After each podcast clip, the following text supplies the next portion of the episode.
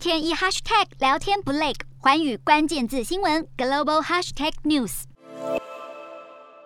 去年才刚花五十五亿美元登月，亚马逊创办人贝佐斯又打算花大钱了。不过这回是花钱把荷兰历史悠久的桥梁给拆除。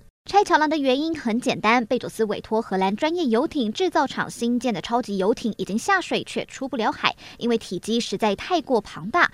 鹿特丹市府已经同意造船厂的请求，预定在今年夏天拆除古桥的一部分。当贝佐斯的超级游艇通过后，再将桥重组回去，而工程费用全由贝佐斯买单。不过随之而来的是各界的批评声浪。